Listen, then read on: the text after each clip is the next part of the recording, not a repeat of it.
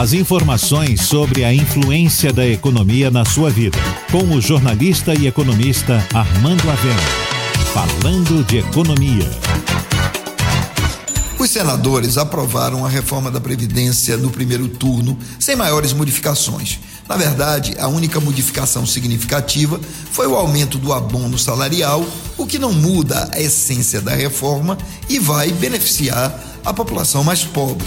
Na verdade, agora é preciso aprovar a reforma no segundo turno para que a economia possa voltar a crescer, possa ter estabilidade para crescer.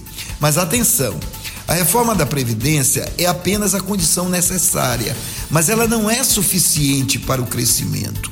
O governo precisa adotar outras medidas e de forma imediata para estimular tanto o consumo quanto o investimento.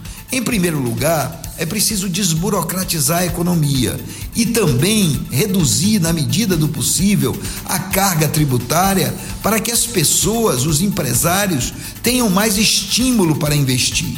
Por outro lado, ainda é alto o nível de desemprego no país. E isso, sem dúvida nenhuma, impede um nível maior de consumo. E o consumo é a mola mestra da economia.